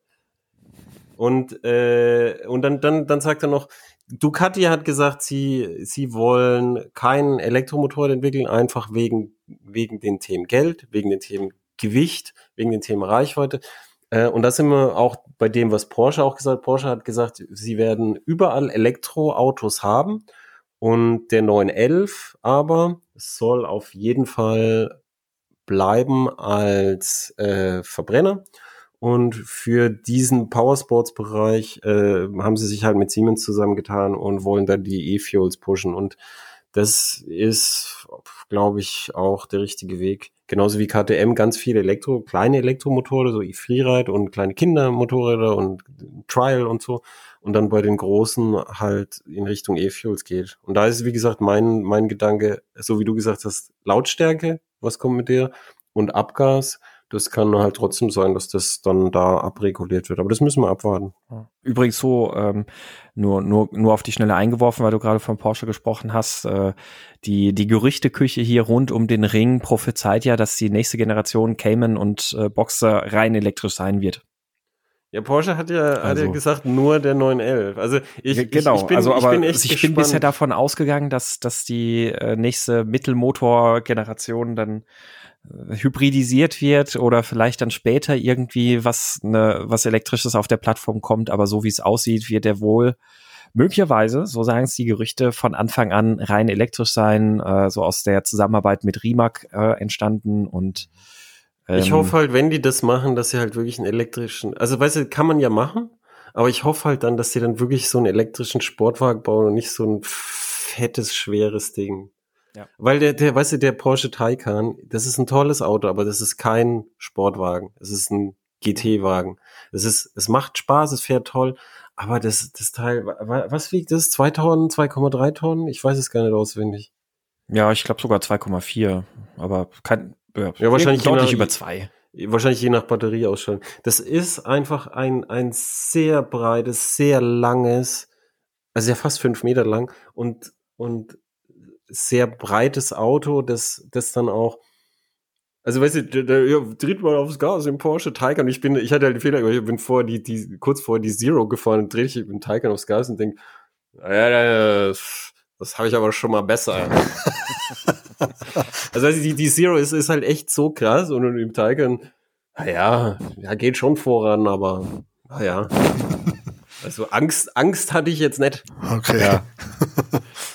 Ja, aber es, also ich, ich meine, wir schweifen jetzt gerade ein bisschen ab, aber ich, ich finde es eigentlich ganz interessant, dass Porsche sagt, äh, wir machen das beim Mittelmotor äh, oder bei, bei den Mittelmotormodellen, also wird ja dann kein Mittelmotor voraussichtlich mehr sein, aber eben auf dieser Plattform, weil das ja eigentlich eben die, die kompakteren und leichteren Sportwagen sind als eben der Elver. Ja, und, und deshalb hoffe äh, gerade deshalb finde ich es eigentlich ganz interessant, dass die elektrifiziert werden, weil wir bisher ja Elektro immer nur bei den großen, fetten, schweren, großen, also auch, auch platztechnisch flächentechnisch großen Eimern sehen. Und ja. von daher finde ich das eigentlich ganz interessant, auch ich wenn natürlich gleichzeitig mein Herz so ein bisschen dem, dem hinterher trauert, äh, aber gut, ich habe jetzt, ich habe jetzt meinen meinen Sechszylinder Cayman von daher ja, okay. bin du ich, du bist bin ich glücklich. Du bist versorgt. Nee, ich habe, ich habe, ich habe äh, echt ein anderes Bedenken, nämlich der Kunde wird nicht einen, einen kompromisslosen Elektrosportwagen akzeptieren. Jetzt kann man sich darüber entscheiden, wie, wie Kompromiss, äh, wie viele Kompromisse sind im Cayman.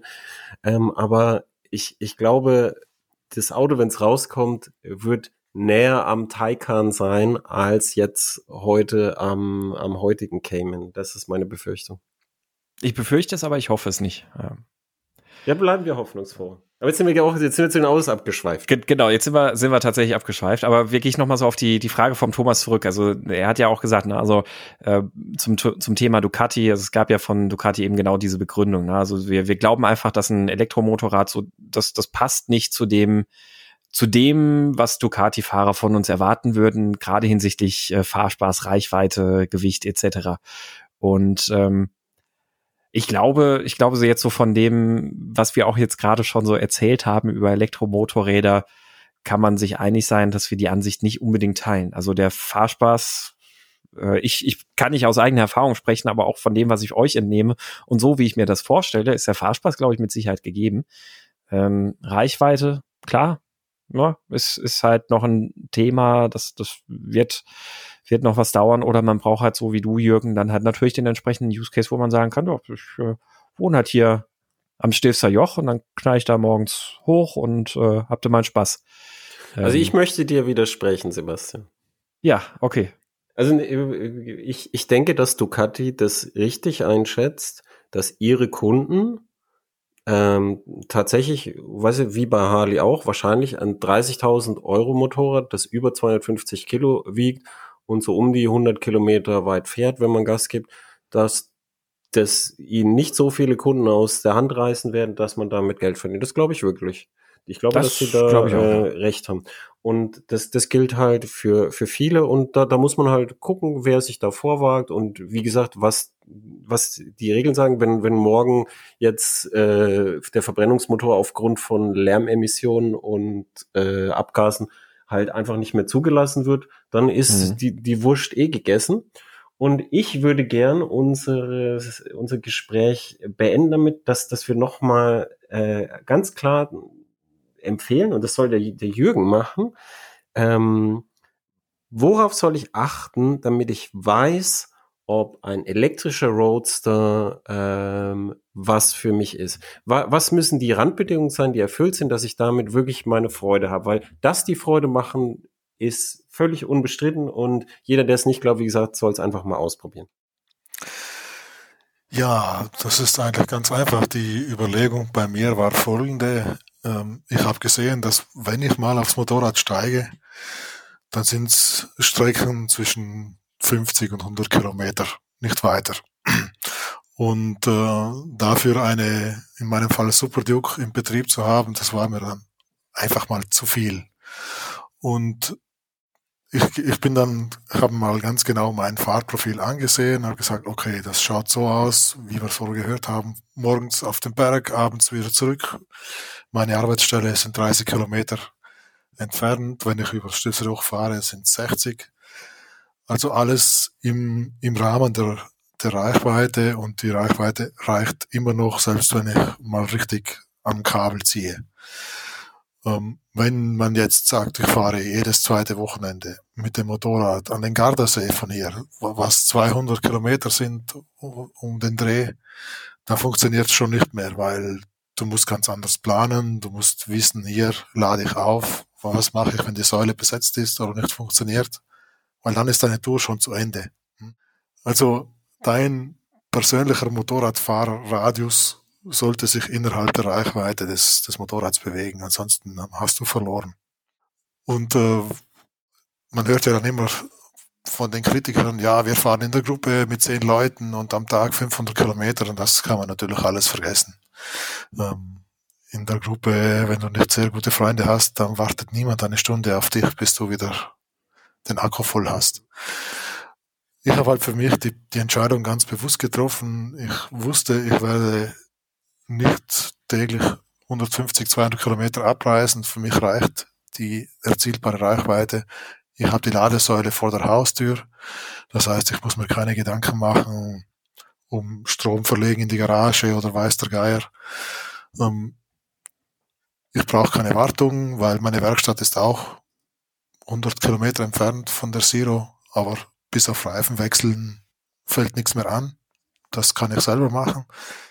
Und diese ganzen Punkte habe ich mir halt aufgeschlüsselt und dann habe ich gesehen, ja, das kann funktionieren und bis heute hat es auch immer funktioniert. Ich bin die längste Tour, die ich gefahren bin mit einer Ladung, das waren ungefähr 170 Kilometer und das reicht.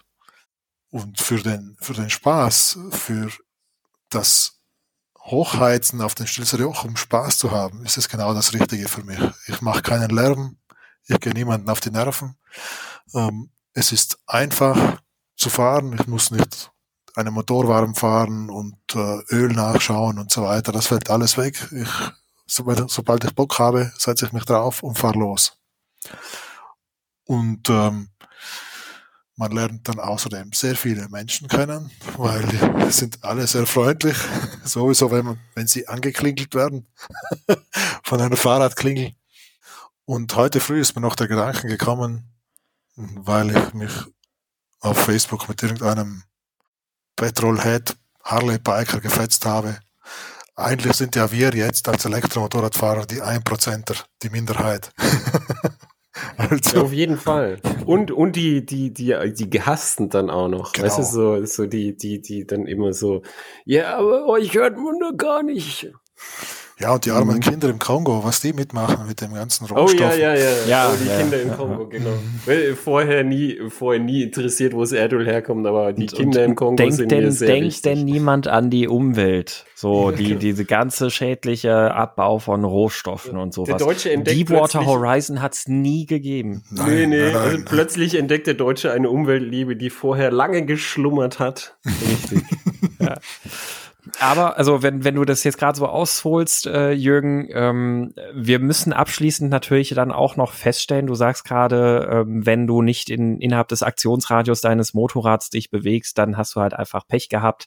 Äh, ich möchte vehement widersprechen, denn äh, wir können natürlich nicht über Elektromotorräder sprechen, sprechen, ohne auch Long Way Up zu erwähnen, ähm, als Ewan McGregor und Charlie Borman aus dem Süden Südamerikas bis nach Los Angeles hochgereist sind und für so eine Motorrad, Elektromotorrad-Fernreise ähm, das ist weit außerhalb des Aktionsradius des Motorrads und dafür braucht es nämlich nicht viel mehr als außer einem vorher installierten Schnellladenetzwerk, zwei Begleitfahrzeuge, LKWs, die dich begleiten mit Dieselgeneratoren an Bord, Busse, die den Motorradtransport durch ganze Länder ermöglichen und ein paar Transportflugzeugen, die ganze Etappen zwischendurch übernehmen. Also von wegen nur mit dem Aktionsradius, nee, das geht auch anders.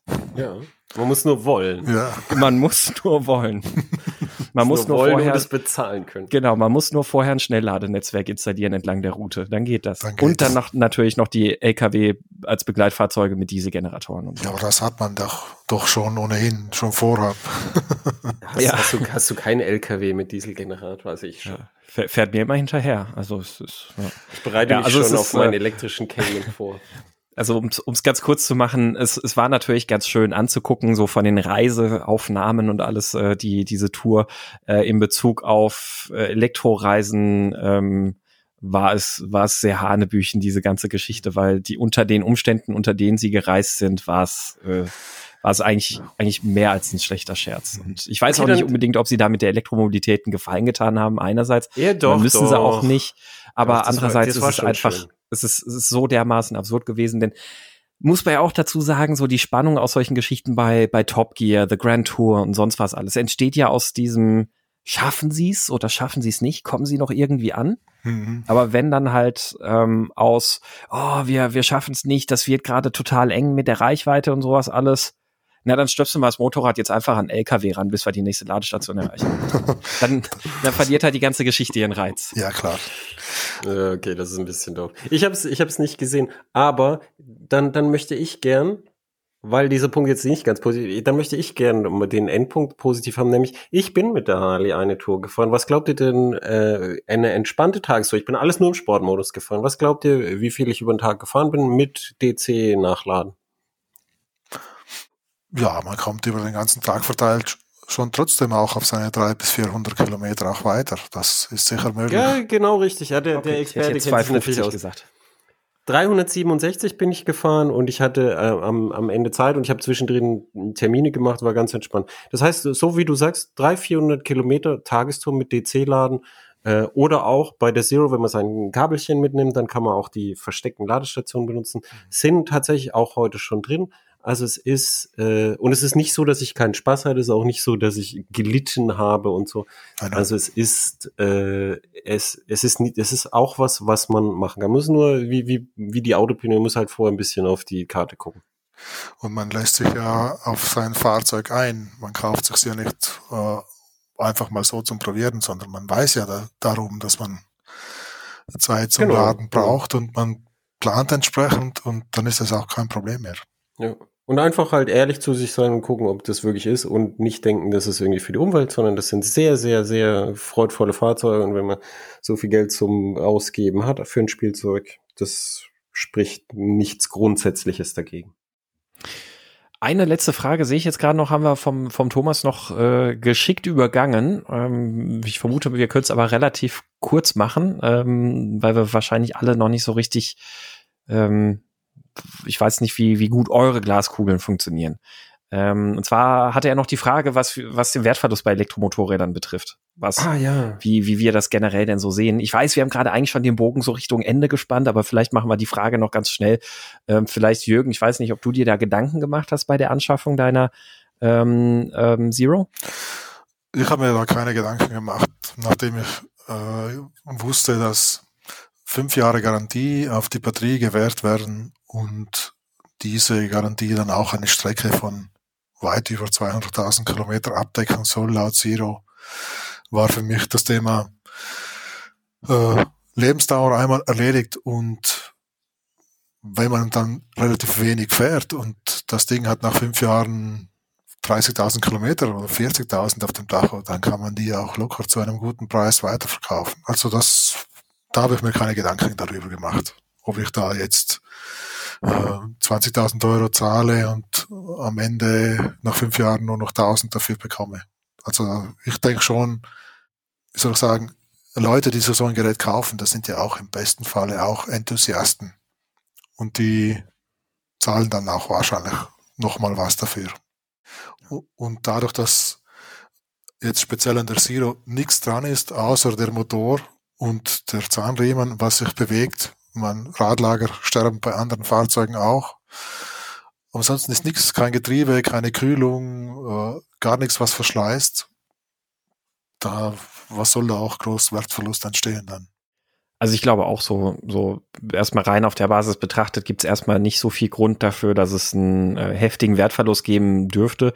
Ich glaube, das Einzige, wo ich mir einen Wertverlust vorstellen könnte, wäre dann so dieses typische Early Adopter Thema.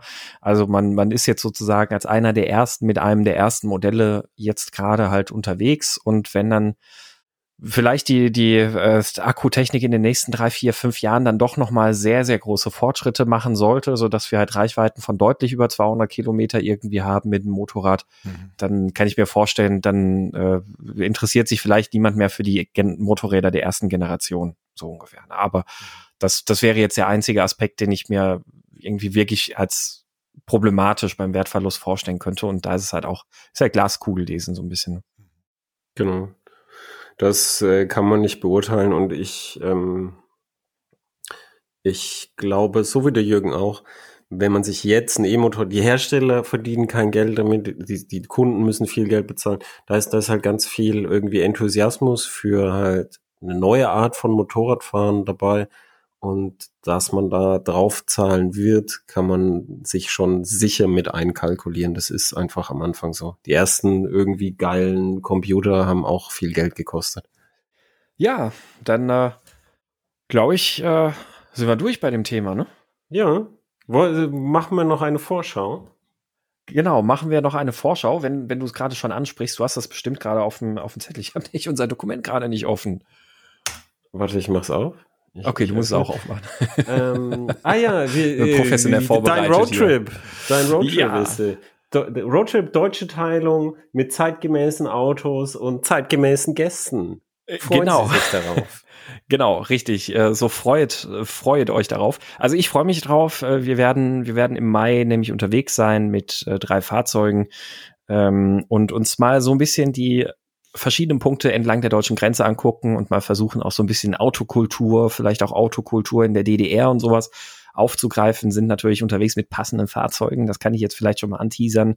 Äh, Golf 2 GTI wird dabei sein. Wir werden einen Corsa A Cup fahren ähm, und einen Ford ähm, Ford ähm, sag schon, äh, nicht, nicht Sierra, der eine Stufe, äh, Escort, nicht, nicht Escort, nein, was sage ich denn?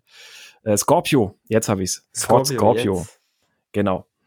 Ähm, also mit, mit zeitgemäßen Autos sind wir da auf jeden Fall unterwegs und ähm, da werde ich mit meinen äh, Roadtrip-Kompagnons, äh, werden wir da ein bisschen was berichten und äh, hoffentlich ein paar schöne Erlebnisse, Geschichten irgendwie da mitnehmen können, über die wir dann hier im Podcast berichten.